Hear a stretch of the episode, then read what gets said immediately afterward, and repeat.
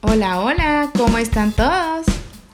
Hola, ¿cómo están? Pues aquí estamos de vuelta con el refrigerio. Aquí como siempre contento de poder compartirles algún tema de interés. Y hoy pues estaremos hablando de las plagas bíblicas y cómo podemos aplicar lo que vamos a aprender en los tiempos actuales, porque seguro que Dios nos dejó ese tema de las plagas para que lo apliquemos en estos tiempos, los que estamos pasando. En los tiempos antiguos así es como se les llamaba, pero ahora les llamamos pandemias. Mm. Aprenderemos cómo fue que se dieron en aquel entonces cuando Dios envió las plagas al pueblo de Egipto. Y cuando Dios mandó las plagas al pueblo de Egipto, le daba instrucciones a Moisés y a Aarón, ya que ellos eran sus voceros y sus representantes ante el faraón, ¿verdad? Y esta historia la podemos encontrar en el libro de Éxodo, en el capítulo 7 al 11. No la vamos a leer o no lo vamos a leer todo porque nos llevaría mucho tiempo, pero sí explicaremos cada plaga que Dios envió a los egipcios en aquellos días. Aquí ah, interesante, aprenderemos de cada plaga. Este tema es bien bonito. Fueron diez plagas las que, las que le mandó el Señor a, a, Egipto. Y la verdad, pues eh, Dios estaba enojado porque el faraón no dejaba ir a su pueblo para que pudiera adorarlo. Y ese era el motivo por el cual Dios mandó esas plagas al pueblo de Egipto. Pero nos vamos a dar cuenta que esas plagas iban dirigidas a un pueblo en específico, no a todas las regiones, por lo cual aprenderemos mucho y reconocer cuando Dios permite algo. Así es. Bueno, iniciemos entonces con la primera plaga que mandó Dios, que fue la plaga de sangre. Y esto lo, lo vemos en Éxodo 7, 19. Dice así, Jehová dijo a Moisés y a Aarón, Toma tu vara y extiende tu mano sobre las aguas de Egipto, sobre sus ríos, sobre sus arroyos, sobre sus estanques y sobre todos sus depósitos de agua, para que se conviertan en sangre y haya sangre por toda la tierra de Egipto hasta en los vasos de madera y en los de piedra. Wow. ¿Cómo inició? Hmm.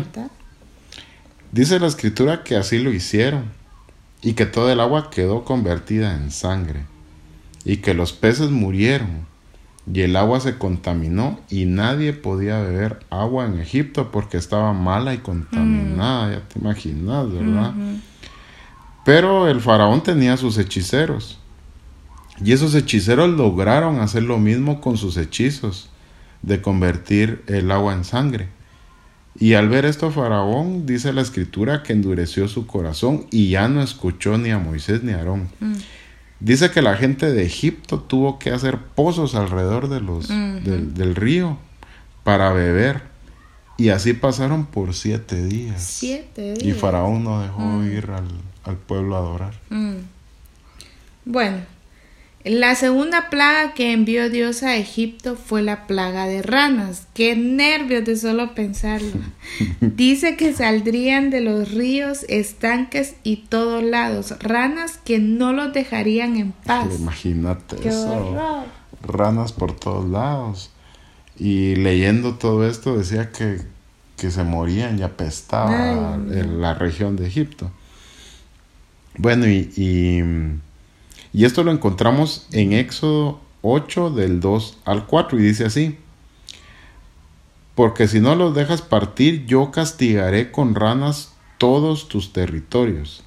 El río criará ranas, las cuales subirán y entrarán en tu casa, en la habitación donde duermes y sobre tu cama, mm. en las casas de tus siervos y en tu pueblo, en tus hornos y en tus artesas las ranas subirán sobre ti, sobre tu pueblo y sobre todos tus siervos. Mm. Aquí nos damos cuenta que esta plaga también va dirigida solo, eh, solamente sobre el pueblo de Egipto. Pero las escrituras dicen que Faraón eh, le dijo eh, le dijo a Moisés, ¿verdad? Que le dijera a Dios que retirara las ranas y que dejaría ir al pueblo para que lo adoraran. Y Moisés oró a Dios y las ranas desaparecieron inmediatamente. Pero Faraón al ver que ya no habían ranas, entonces no cumplió lo que dijo. Mm. Me recuerda eso a, a veces a muchas personas o a uno, ¿va? Que le clama a Dios en el problema y cuando desaparece. Se te olvidó. Se le olvida a uno. ¿O quién te ayudó? Bueno, esa fue la segunda plaga. La tercera plaga fue la plaga de piojos. Mate piojos. bueno, todas. Piojos, liendres. Y esto lo encontramos en Éxodo 8, 16 y dice así. Entonces Jehová dijo a Moisés, di a Aarón, extiende tu vara y golpea el polvo de la tierra, para que se convierta en piojos por todo el país de Egipto. qué horror. Dice la escritura que toda la tierra de Egipto se convirtió en piojos y se lanzaron a, a, los hombres y bestias y, y, que los hechiceros de Faraón trataron de hacer lo mismo, pues. pero no pudieron. Y dice que los hechiceros le dijeron a Faraón que eso estaba pasando porque era el dedo de Dios, pero Faraón no hizo caso. Hmm. No hizo caso. Los mismos hechiceros. Estamos viendo muchas veces las situaciones y, no, hacemos caso. Bueno, la cuarta plaga. Esto se pone interesante, ¿verdad? Es la plaga de moscas. La verdad es que qué animales, ¿verdad? Y esto lo podemos encontrar en Éxodo 8 del 20 al 23 y dice así. Jehová dijo a Moisés, levántate de mañana y ponte delante del faraón cuando él salga al río, y dile, Jehová ha dicho así, deja ir a mi pueblo para que me sirva, porque si no dejas ir a mi pueblo, yo enviaré sobre ti, sobre tus siervos, sobre tu pueblo y sobre tus casas toda clase de moscas. Las casas de los egipcios se llenarán de toda clase de moscas, y asimismo la tierra donde ellos estén. Aquel día yo apartaré la tierra de Gosén, ojo con este dato, mira, mm. en la cual habita mi pueblo, para que no haya en ella ninguna clase de moscas, a fin de que sepas que yo soy Jehová en medio de la tierra. Mm. Y yo pondré redención entre mi pueblo y el tuyo. Mañana será esta señal. Y en otra versión dice esto. ¿Y qué crees que pasó cuando leí esta versión? Decime tú. Me voló la cabeza realmente. Porque en, otra versión, en Palabra de Dios para Todos, dice,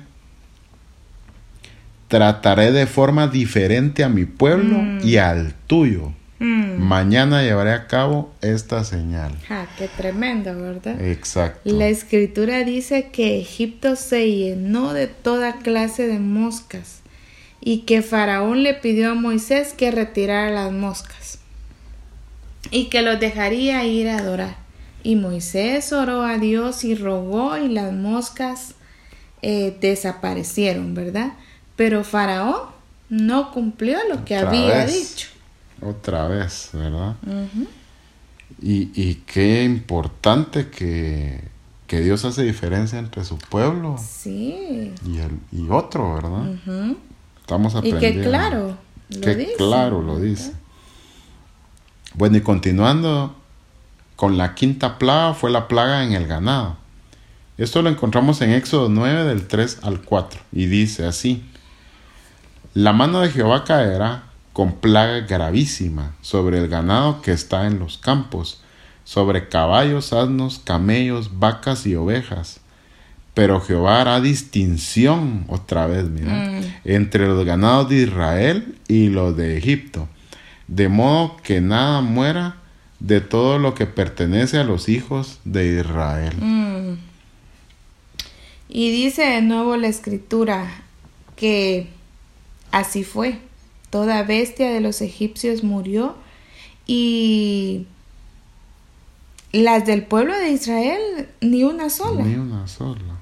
Igual Faraón no hizo caso a esto. No hizo caso. Y él viendo de que estás habiendo diferencia, porque dice la escritura de que Faraón mandó a investigar si los animales de los israelitas habían muerto y se dio cuenta que no, Mm. solo los de Egipto. Y aún así no quiso. Bueno, pasamos a la sexta plaga, que fue la plaga de úlceras. Y esto lo podemos encontrar en Éxodo 9, del 8 al 9, y dice así. Entonces Jehová dijo a Moisés y a Aarón, Tomad puñados de ceniza de un horno, y la esparcirá Moisés hacia el cielo delante del faraón. Mm. Se convertirá en polvo sobre toda la tierra de Egipto, y producirá sarpullido con úlceras en los hombres y en bestias por todo el país de Egipto. Mm. Y tal como ellos dijeron, así fue, ¿verdad? Dice que inclusive los hechiceros de Faraón no podían permanecer delante de Moisés, porque a ellos también les salió el salpullido, como a todos los demás. Hasta tiene su gracia todo esto, ¿verdad? Ay, Dios. Bueno. Y no hizo caso. No hizo caso. Bueno, y pasamos a la séptima plaga. La séptima plaga es la plaga del granizo. Esto lo encontramos en Éxodo 9 del 23 al 26 y dice así. Moisés extendió su vara hacia el cielo y Jehová hizo tronar y granizar. El fuego se descargó sobre la tierra y Jehová hizo llover granizo sobre la tierra de Egipto. Hubo pues granizo y fuego mezclado con el granizo Mm. tan grande cual nunca hubo en toda la tierra de Egipto desde que fue habitada. Aquel granizo hirió en toda la tierra de Egipto todo lo que estaba en el campo, así hombres como bestias. También destrozó el granizo toda hierba del campo y desgajó todos los árboles del país. Solamente en la tierra de Gosén, donde estaban los hijos de Israel, no hubo granizo. Y- Nuevamente aclarando. y lo volvió a hacer el. Señor, ¿verdad? Que claro. Mm. La escritura dice que Faraón mandó a llamar a Moisés y le dijo que orara a Dios para que ya no lloviera más granizo y dejaría ir a su pueblo. Moisés cumplió con lo pactado, pero Faraón luego ya no cumplió. Otra vez. Mm. Y nos pasa, creemos a Dios por algo, el Señor nos responde y cuando tenemos ya nuestro milagro, nuestra respuesta, se nos olvida. Claro. Y se nos olvida lo pactado, ¿verdad? Y ahí es cuando debemos de trabajar con nuestro corazón porque puede ser que lo tengamos endurecido, tal como Faraón lo tenía, ¿verdad? Bueno, y como no hizo caso, continuando. La octava plaga es la plaga de langostas. Y esta, según las escrituras, es una de las plagas más temidas de aquel entonces. Inclusive le decían el devorador a esta plaga. Y esto lo encontramos en Éxodo 10 del 13 al 15. Extendió Moisés su vara sobre la tierra de Egipto, y Jehová trajo un viento oriental sobre el país todo aquel día y toda aquella noche. Y al venir la mañana el viento oriental trajo la langosta. La langosta subió sobre toda la tierra de Egipto y se asentó en todo el país de Egipto, en tan gran cantidad como no la hubo antes ni la habrá después. Cubrió la faz de todo el país y oscureció la tierra. Consumió toda la hierba de la tierra y todo el fruto de los árboles que había dejado el granizo. No quedó cosa verde en los árboles ni en la hierba del campo, en toda la tierra de Egipto. La langosta acabó con todo lo que quedaba en Egipto. Dice que las langostas llenaron las casas de los egipcios como nunca antes se había visto. Qué increíble. Y si, y si leemos esta plaga, eh, realmente cuando Moisés le dijo al faraón de que le iba a traer esta plaga a su pueblo, faraón antes de que llegara la plaga trató de negociar con, con, con Moisés. Sabía la destrucción. Sabía que se le venía el devorador ¿verdad? encima. Mm, Exacto. Y bueno, no quiso acceder a lo que le solicitó Moisés y tampoco hizo caso. ¿verdad? Queremos nuestra conveniencia, ¿verdad? Siempre. Sin ceder a algo que se nos está Eh, demandando. exactamente. Bueno, la, nove- la novena plaga es la plaga de las tinieblas. Esto lo encontramos en Éxodo 10 del 22 al 23 y dice así. Extendió Moisés su mano hacia el cielo y por tres días hubo densas tinieblas sobre toda la tierra de Egipto. Ninguno vio a su prójimo, ni nadie se levantó de su lugar en tres días. Pero todos los hijos de Israel tenían luz en sus habitaciones. Mm. Y Dios lo vuelve a hacer. Cabal específico, ¿verdad? Vuelve a marcar diferencia entre su pueblo y el pueblo de Egipto. Y nuestra necedad hasta dónde nos puede llevar, ¿verdad? Una plaga y otra y otra. Y aún así uno no acceder o obedecer a lo que Dios nos está mandando. No hace caso.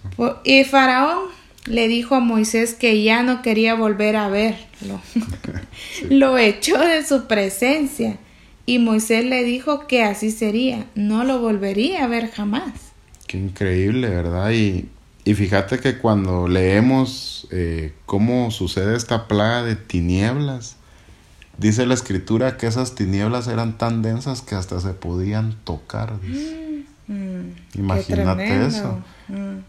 Y, y los...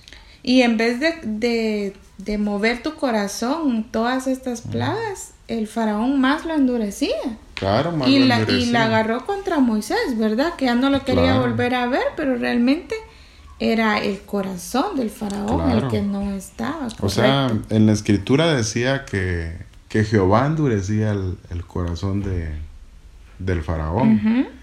Pero en ningún lugar dice también que Faraón se hincó y, se arrepintió. O sea, él pudo haber hecho eso y yo creo de que ahí pudo haber cambiado la, la historia, pero la palabra decía eso. Eh, Jehová endurecía el corazón de Faraón, ¿verdad? Por la actitud que tenía. Exacto. Era muy mala, ¿verdad? Bueno, y como no hizo caso, pasamos a la décima plaga. Y la última plaga era la muerte de los primogénitos. Y esto lo encontramos en Éxodo 11 del 4 al 7 y dice así. Dijo pues Moisés, Jehová ha dicho así, hacia la medianoche yo atravesaré el país de Egipto, y morirá todo primogénito en tierra de Egipto, desde el primogénito del faraón que se sienta en su trono, hasta el primogénito de la sierva que está tras el molino, y todo primogénito de las bestias, y habrá un clamor por toda la tierra de Egipto, cual nunca hubo ni jamás habrá. Mm, Pero contra todos los hijos de Israel, desde el hombre hasta la bestia, ni un perro mm. moverá su lengua, mm. para que sepáis que Jehová se diferencia entre los egipcios y los israelitas. Qué tremendo encontramos en la escritura que Dios pidió que con la sangre de un cordero pintaran los marcos de las puertas de todos los israelitas como señal para que el destructor o la muerte no encontrara en sus casas eh, a, los primogénitos. a los primogénitos, ¿verdad? Lo que podemos ver aquí es que también habla de obediencia. Claro. Ya que Dios ya sabía quién era su pueblo pero dio estas instrucciones también para ver la obediencia de su gente. Y también se tomaría este día como una celebración de la liberación de su pueblo de manos de los egipcios. Y por fin, Faraón deja ir al pueblo de Israel a celebrar las Pascuas, tal y como Dios quería. Hmm. Y yo creo de que también, si leemos lo realmente como sucedió, sucedió eh, dice que Jehová pasó, pero en una parte de, la Biblia, y yo los invito a leer eh, lo que pasó con los primogénitos, dice que el que iba a entrar a matar a los primogénitos era el destructor. O sea, ahí no dice que, que era Jehová, y dice que el que iba a entrar a matar a los primogénitos era el destructor. Entonces, eh, yo creo de que cuando el destructor también miraba la sangre en los marcos de las puertas, él no podía entrar. ¿Ya? Porque hasta el destructor usó el Señor. Qué impresionante, ¿verdad?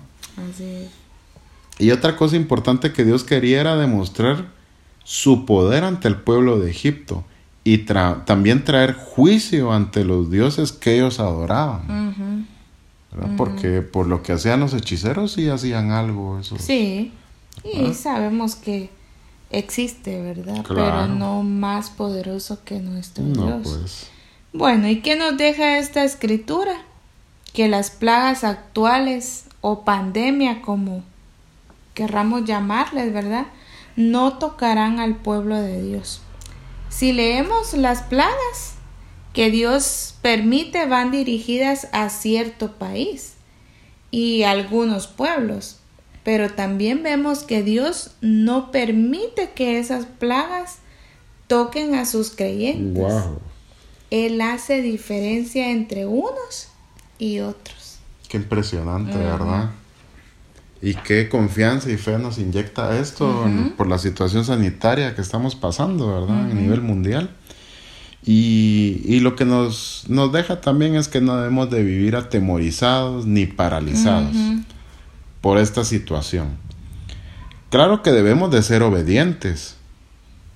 Si el mismo pueblo de Israel obedeció y, puso la sangre del cordero en las en los marcos de las puertas. De la misma manera nosotros debemos de ser obedientes y tomar todas nuestras precauciones y no actuar de una manera irresponsable y ni poniendo un mal ejemplo. Pero también nos damos cuenta que Dios no permite que estas pandemias o, plagas toquen a sus hijos. Recordemos que los, las plagas no tocaron el pueblo de Dios por lo cual el poder de Dios está con nosotros. Así es. Y no podemos detemerle a ninguna pandemia o plaga. Sí, no podemos vivir atemorizados y paralizados por la situación actual. Tomemos nuestras precauciones porque el virus existe. Claro que sí existe. Pero también creamos y tengamos fe que tenemos un Dios que es Padre. Claro. Y que no permitirá que esos males nos toquen. ¿Verdad? Sí. Y pues fue un tema largo, pero el mensaje que sacamos al final vale la pena que nos quede plasmado. Que Dios hace diferencia con su pueblo. Y su pueblo somos los que creemos en su palabra y en las escrituras. Hmm. Qué revelación nos trae mm. estas plagas, ¿verdad? Porque nos abre los ojos realmente de, no vivir y confianza, hincados ante, ante el virus este, ¿verdad? Mm. Aprendimos, qué bueno que aprendimos de las plagas de Egipto, del Éxodo, realmente es un tema bien bonito, pero es más que bonito, es más importante aprender que nuestro Padre no dejará que esas plagas toquen a sus hijos. Mm. Porque Él es, es, Dios, pero es Padre también con nosotros, ¿verdad? Consejo, tomemos todas las precauciones que nos están pidiendo en esta situación sanitaria. Pero creamos que tenemos un Dios poderoso y amoroso con sus hijos y que no permitirá que esos males nos lleguen a nosotros. ¿Y qué te parece si cerramos orando con este tema? Muy bien. Cerremos nuestros ojos y tomémonos este tiempo para hablar con nuestro Padre. Padre, gracias porque nos has enseñado que tú eres un Dios justo con tus hijos y con tu pueblo.